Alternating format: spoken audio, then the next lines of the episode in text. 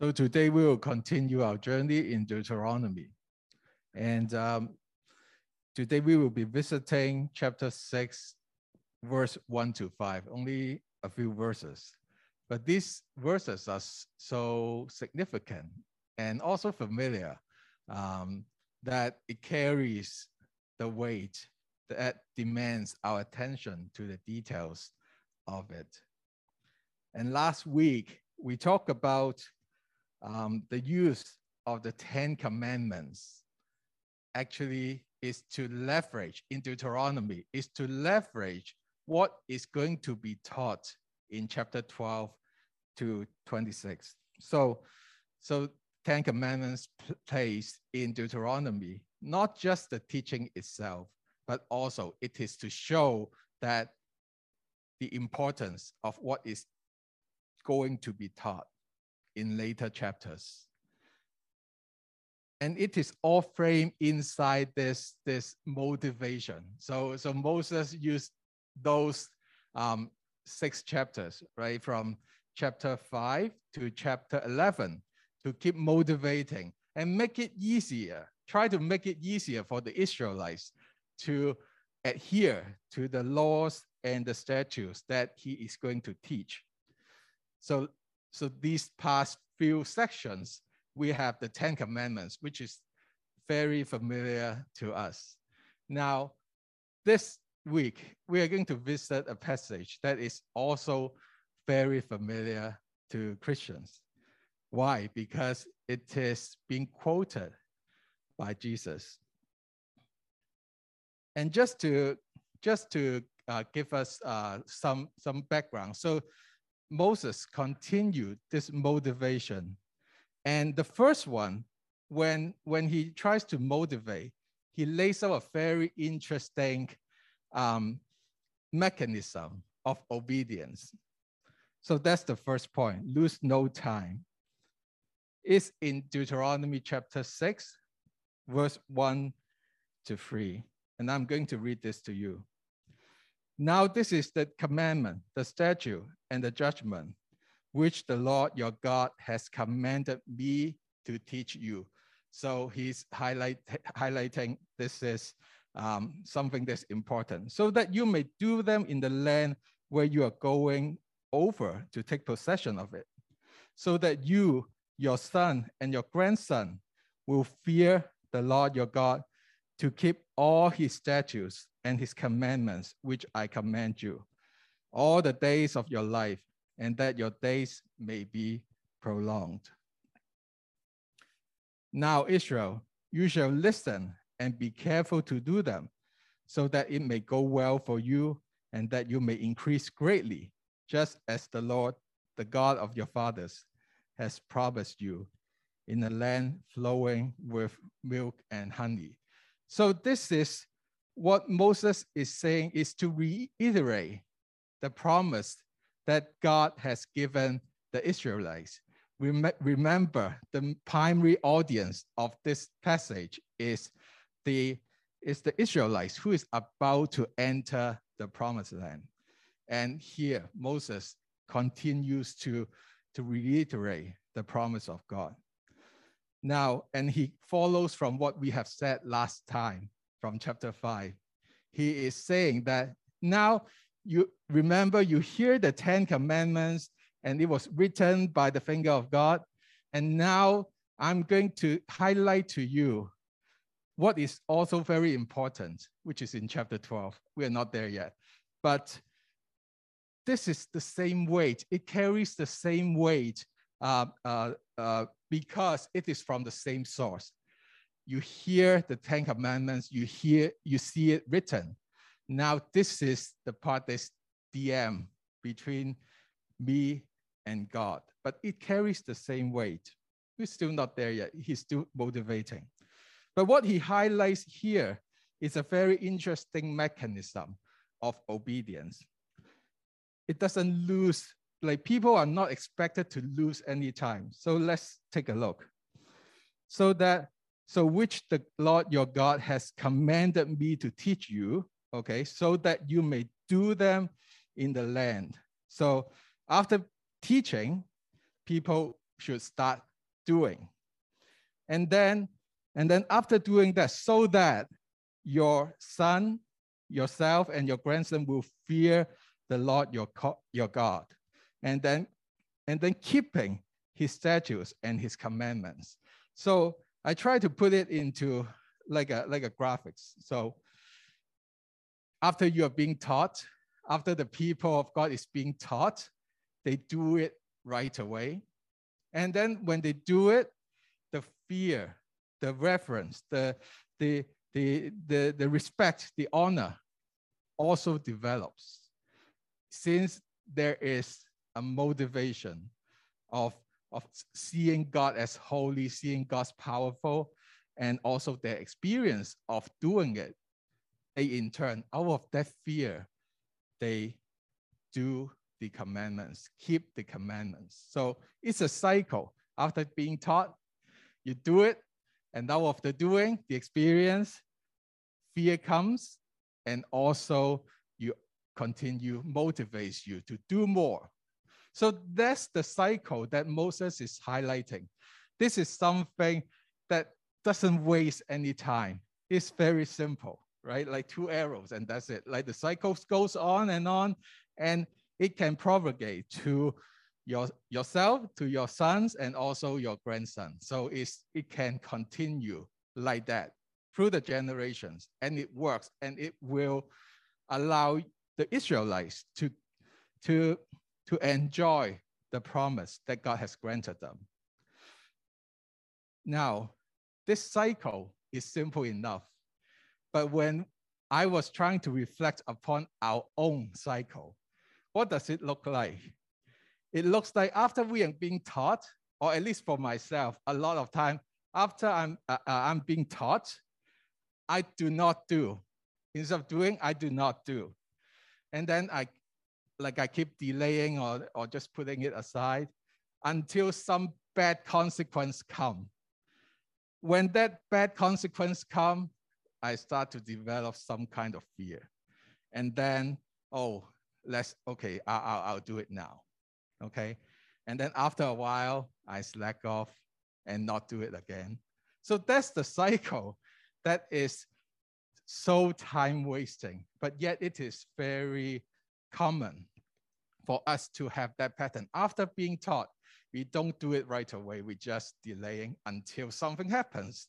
We there's some fear, and then we start doing it, and then after a while, um, slack off again, and then that cycles of time wasting um, continues.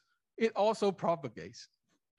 Uh, time can also be wasted, um, not just a week. It can be months. It can be years if we got trapped in that cycle. So Moses here highlight a very um, useful and also efficient pattern for us to learn and to reflect. After being taught, just do it and then keep doing it and it can propagate. So lose no time. So that's the that's the introduction or that's the context where Moses is presenting this um, this so important verses that we are going to visit. Deuteronomy chapter 6, verse 4 and verse 5 are so commonly quoted and also familiar with, uh, by, the, uh, by the Jewish people and also the Christians. So when we talk about Deuteronomy 6, 4 and 5, there are there are uh, two important aspects. So it talks about loving your God, loving um, uh, the Lord. And the first one, the first part, verse four, is talking about the destination of love. Destination of love. So chapter six, verse four, it says here, Hear Israel, the Lord is our God. The Lord is one.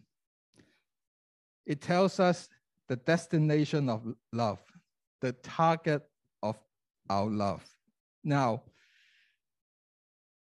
I have, I wish the, I wish that the, uh, the translation is, is, is as simple as it is always like, yeah, it, it, it's one. But actually in the original Hebrew translation, it is very complicated. Even biblical scholars have different interpretations on what these words mean. The main reason is that the Hebrew doesn't have a is there. So what, what that implies is that they've got like a bunch of words, okay? Yahweh, our God, Yahweh, one, right? So it really depends on where the translator is inserting the is there. And there are two, there are two main accepted uh, translation. The first one, which is even the one that we are using, uh, the Lord is our God, the Lord is one. So first one is that Yahweh, our God, Yahweh is one. So what does that mean? It tells us that God is one. So, so people will think about, oh, okay, so it is talking about this, um, there's only one God, monotheism, right? Like there's only one God. And this is a very important theology or theological understanding of God. And we have got no problem with that.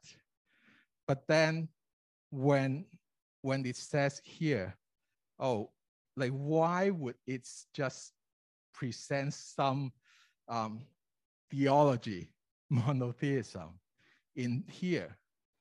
It doesn't quite fit the context. So, so that's, but just in case when we are reading and like the commentaries and all these other interpretations, this is a popular one. The first one, number one, Yahweh our God, Yahweh is one. It affirms what we already know theo theologically, but also it, in the context, it might not fit as well. The second one, which is more, more um, fitting for, to the context, is which I bolded. Okay, so it's Yahweh is our God, Yahweh alone. It talks about the relationship between the people of people of Israelites and God. So it seems to be more fitting in the current context.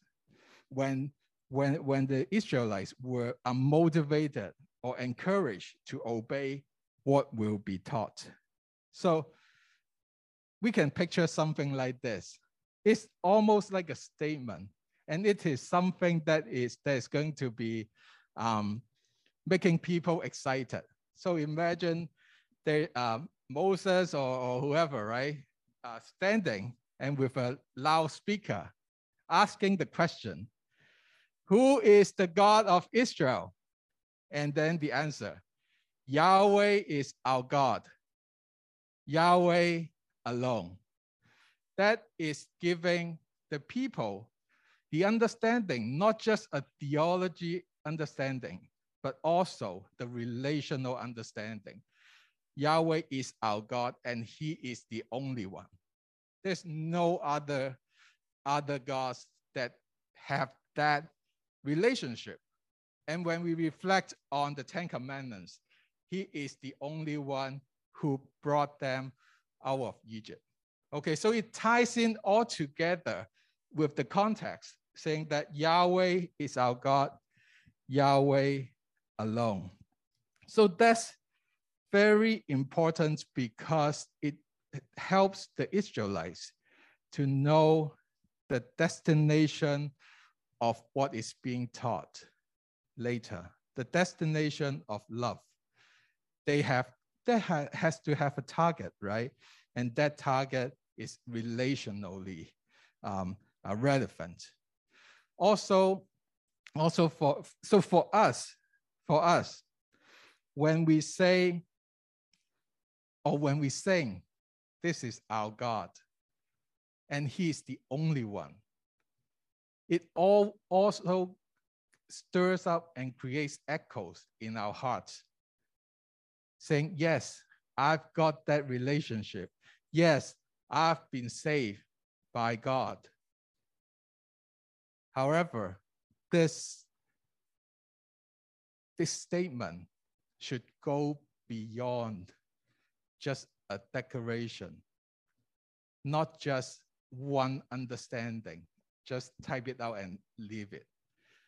Instead, it would be something similar as, is, as, as if someone is keep asking you, who is the God of you? And then we can keep repeating to ourselves, Yahweh our God, Yahweh alone. It is a repetitive pattern that is so much needed. It's not like one knowledge, one fact that we, we, we, we know it and then we, we forget about it. This has to be repeated many, many times so that it is being ingrained in our understanding. It becomes a, a reflect, like a, like a reflex action that we don't need to even to look it up. We don't need to think about it. It's not just a knowledge. It's something that has to be repeated. And actually, that's why the Israelites or the Jewish people, when they recite the prayer of Shema, this is being recited two times a day, every day. Two times a day, they tell themselves that Yahweh is our God, Yahweh alone. So for us, for us, many times there is, um, um, we got lots of head knowledge. And sometimes even Yahweh is our God, Yahweh alone is also our head knowledge. It just here, okay, it's a fact. It's almost similar to, oh, the the wonton is ten dollars for two packs, right? right? Like it can be diminished or minimized like that. But this is something that's so weighty that demands our repetition and remembering of this. And then it goes to verse five. And then here it's very interesting. And then it says, and you shall love the Lord your God with all your heart and with all your soul and with all your strength. Familiar enough, right? Everyone, everyone knows it. Everyone knows it. But then actually when we when we deal with the, the word love like that, especially in an Asian text like the Bible, um, it is in a different country. It's almost, it is in a different country that it is foreign to us. So when we go to uh, some, some, some other places, the same word might mean differently. So what is love uh, mean? What did love mean at that time? We have to really be really careful and also and also trying to not project only our understanding of love into the word. The reason why it is so important is that so that we would not misunderstand or get frustrated because, because we misunderstood the word that was originally presented. So let's talk about um, love. So the type of love. So first of all, love. When we talk about love, there's so many possible definitions. The definitions of love appearing in us. What is love to you, Patrick? What is love to you, Mabel? Are they the same? okay. So the definition, definition, are they the definition? Everyone has different understanding and experience. But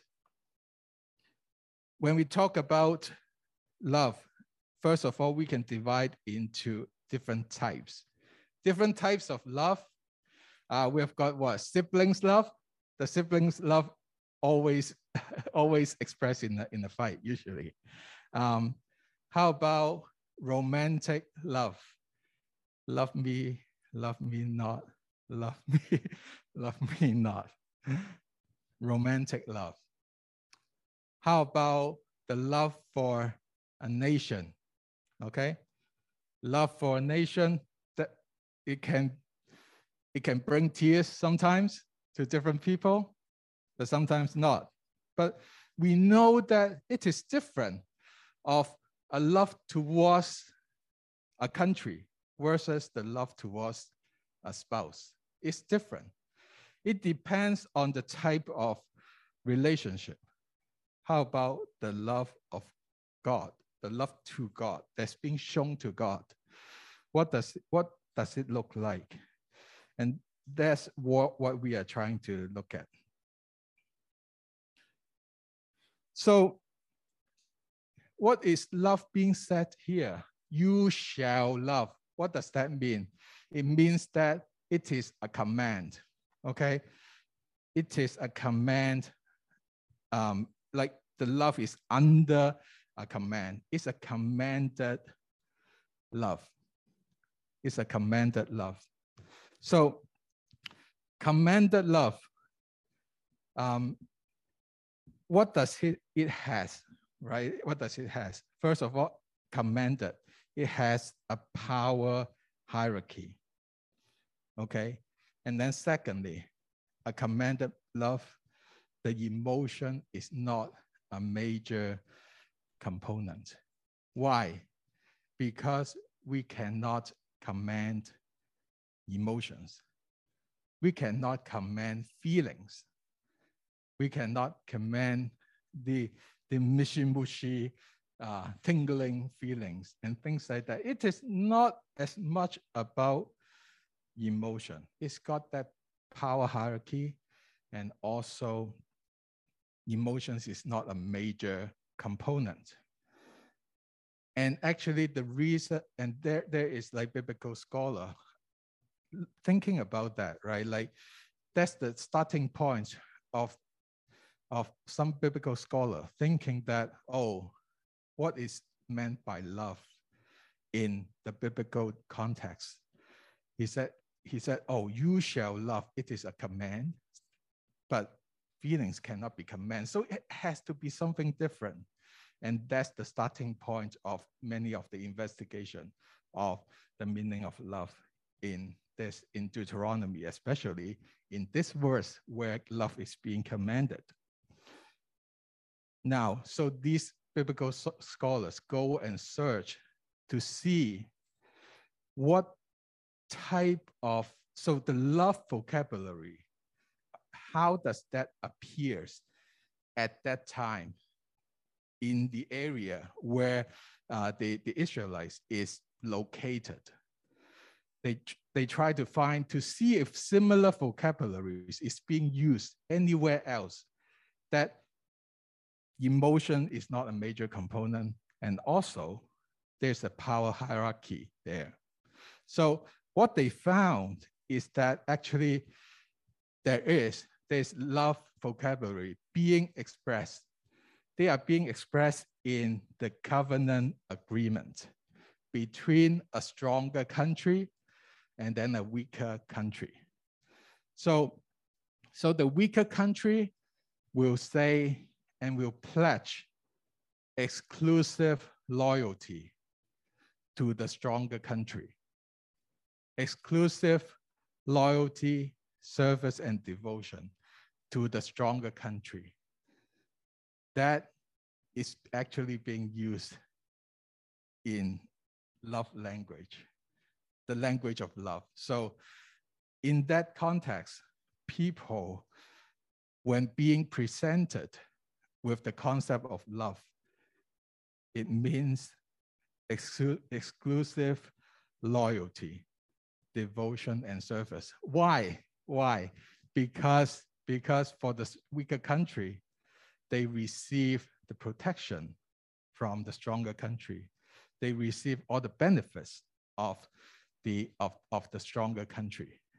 And that's why they are pledging this exclusive loyalty to, uh, to, the, to, to the stronger country.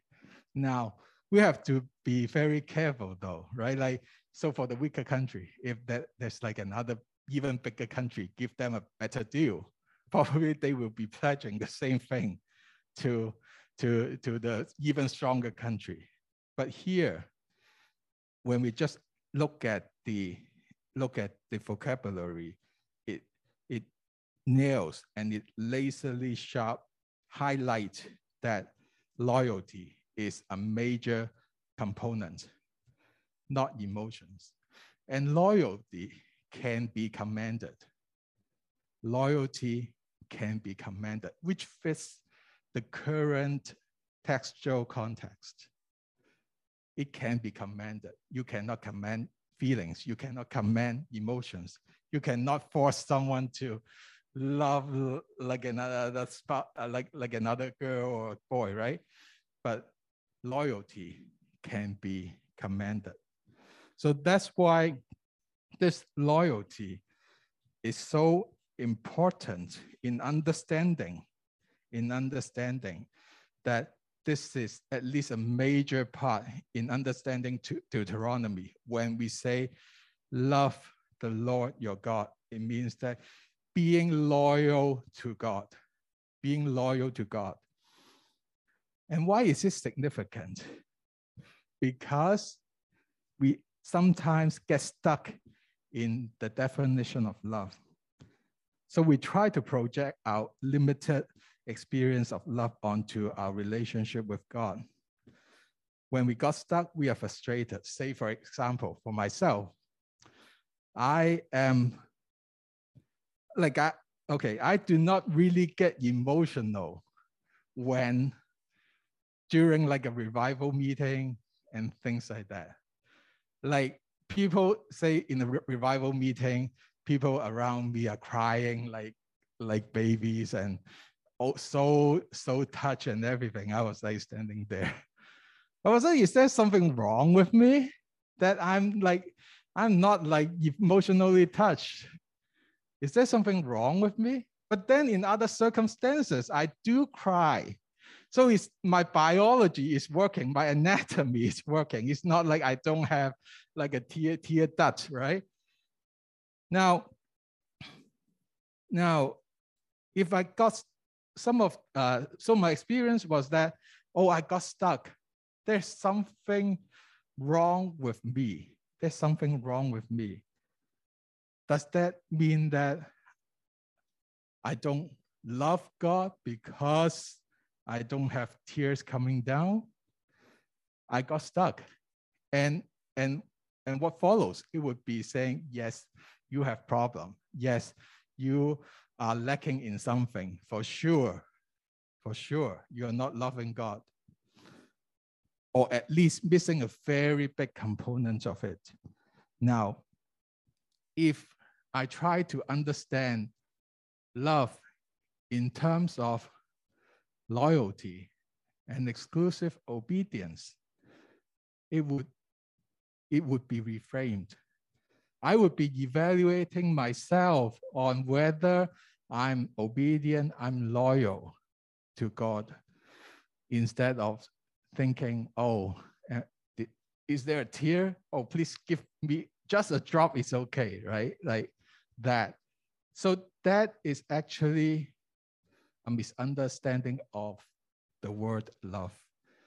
And people like me will get stuck on the other hand, of course, it doesn't mean that it doesn't mean that I don't have any problem, but at least I'm evaluating myself with the proper definition. So that's that's important to some of us um, uh, to have that understanding of the correct or like closer uh, definition of love. Now, we do not want to misunderstand the text and then we start bashing ourselves. But we don't also don't want to give our excuse, right? So, oh, I I under, uh, I misunderstood, and then and then saying that oh, it is it is it is what it is, right? So we just want to have a clear understanding of the definition of love, and then um, evaluate.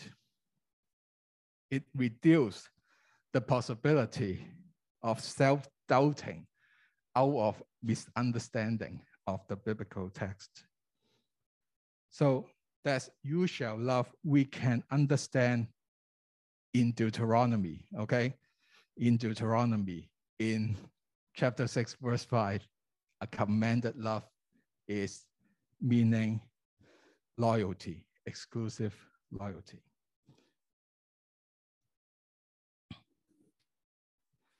So we got the we got the destination of love, right? Like that's the uh, uh, Yahweh is our God, Yahweh alone. We got the destination, and we also got the definition of love.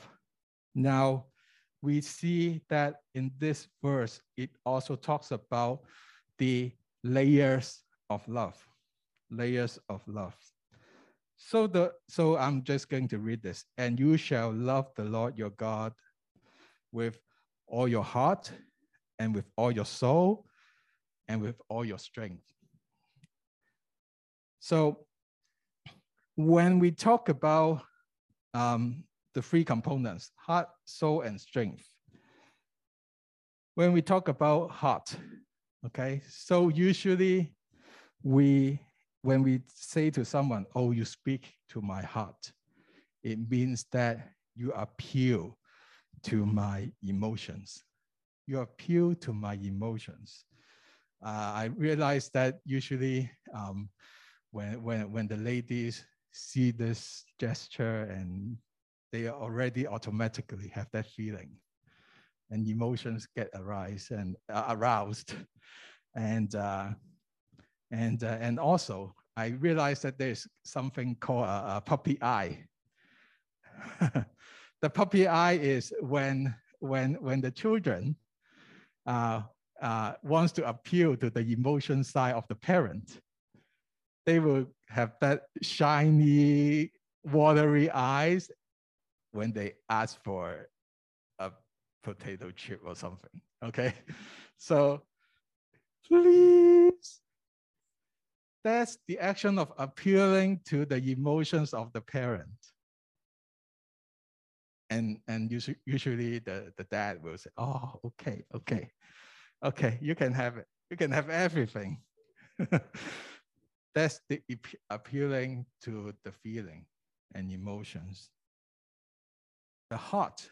So that's our regular and current understanding. I want to contrast it with the biblical understanding. So for the heart, it means the internal, everything internal. So it's, it include, especially in Deuteronomy, the thoughts, the thoughts, not the emotions.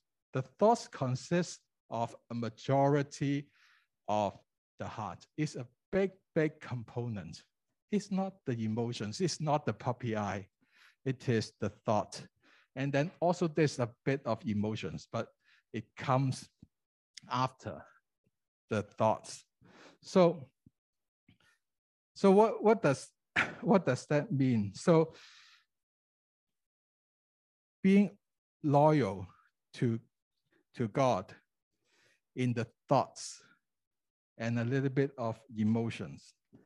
So it means that when we think about stuff, do we think, first of all, do we think about God or do we think things from God's perspective?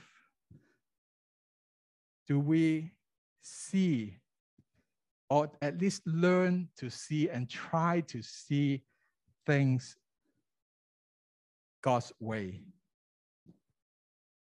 there is there's there's so it is so easy to get distracted.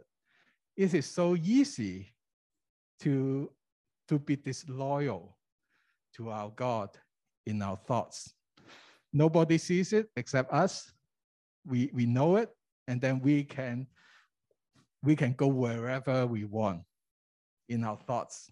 We don't need to be physically there. Our imagination, our thoughts can go anywhere we want, especially for those who are more creative and imaginative, or someone just like to daydream. we can go anywhere. But then not all the thoughts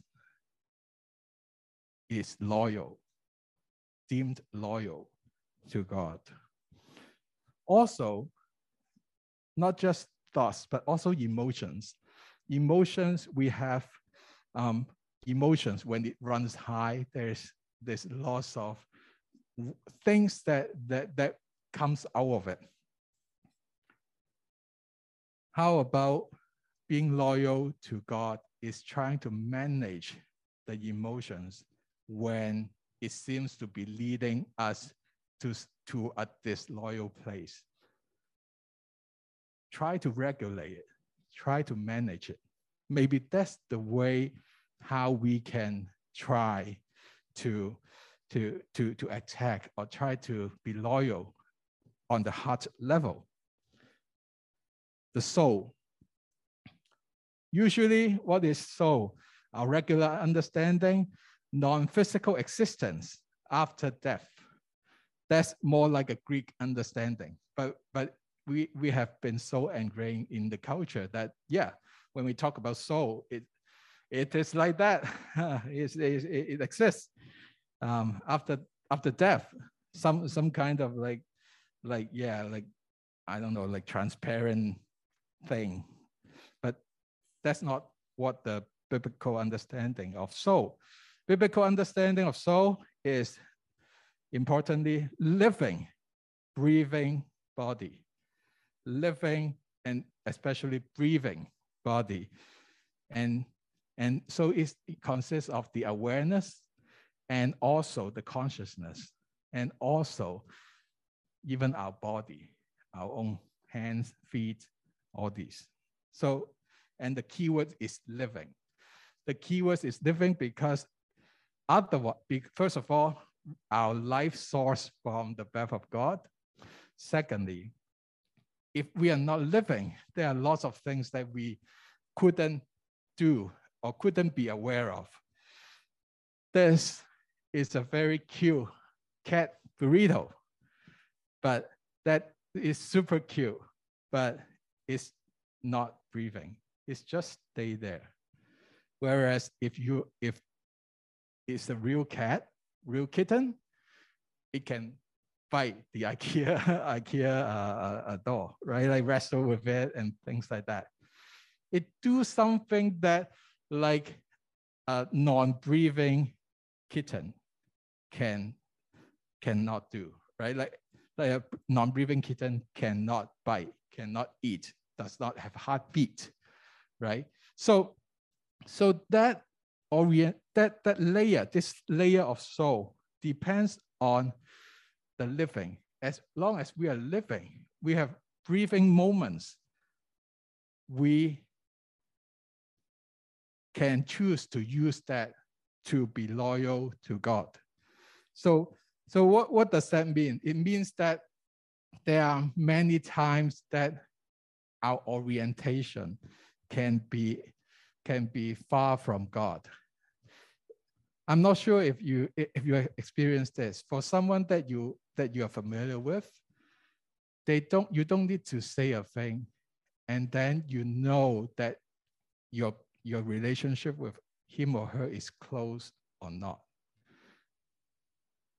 Without saying, I'm, I'm upset, I'm angry, I'm, I'm unhappy, you know, you just know, you're just conscious, you're just aware that your relationship is distant.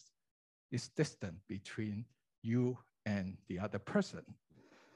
That is an expression of the awareness and the consciousness. So now, so now for us, we are also sometimes aware that we are close to God or not. Whether you, we are using our, our whole being, our body parts to be loyal in a loyal way or disloyal way, we know our orientation. And that's where it is demanding the soul, the soul, the living, the living being, the breathing body. and the awareness that comes with it.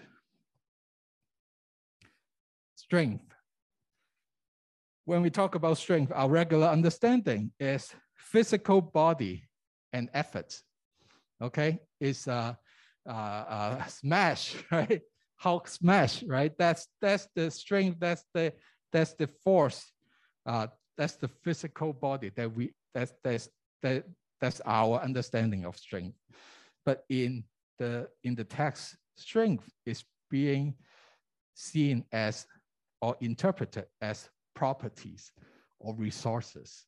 So, so it includes what we have, uh, what is disposed, uh, disposable to us. So money, your house, your car, and your time. These are all the resources that is available to us that we can choose what to use, how to use it. And here, it can be used in a loyal way or a disloyal way. There are so many possible ways of using it disloyally, to be honest. There's tons of ways we can spend our money that is not loyal to God. And here, not just on those uh, strength, soul, and heart level, it says, you shall be loyal to the Lord your God with all your heart, all your soul, and all your strength. So there are two, there are things that's observed here. First, it demands 100%. Secondly, from what we talk about, the heart, the soul, and the strength, it is from the inner to the whole being and then to what we have. So it is everything. So it is a whole person loyalty that it is being talked about here. We usually, we usually uh, think of, oh, offering the whole, everything is a New Testament idea. Just like what we have just uh, just talked about, uh, uh, right? Like uh, Romans 12. No, actually, that idea also exists in this Old Testament, in Deuteronomy. It has already required everything from the people of God. It has already um, highlight the whole, the everythingness that is being, that can be put into loyal use for God. So that's very important consistency among, among the Old Testament and the New Testament. And when we flip it as flip it opposite, I'm wondering, it is not an easy task to do the all, to to, to be loyal to, uh, to God in all the aspects that we talk about, the heart, soul, and the strength. It's very difficult. But then I would be wondering if God sees us trying very hard, struggle a lot to manage, to regulate um, our heart, our soul, our strength, especially when there are moments of potential disloyalty. When he sees that we are trying so hard in doing this command, this, this, uh, this being loyal to him, how would he feel if he see people of God trying very hard to stick to what is being said? I would say seeing us struggle, seeing us trying to learn, we are clumsy, but still trying. That would itself might make God happy. Trying to adhere to his standard. It might bring a smile to him because we are trying to do this command. This is requiring all the efforts, all the, all the all the strength, all the heart, all the soul. We have to super be, be super aware. And it is because it's so broad, it sometimes it becomes vague. It becomes something that's not quite doable. It's something abstract. But then that's why it is important for the later comes, for the later part, chapter 12, for, for the people to understand out of this attitude, out of this lifestyle, something concrete can be, can be done, can be used to show our loyalty to God.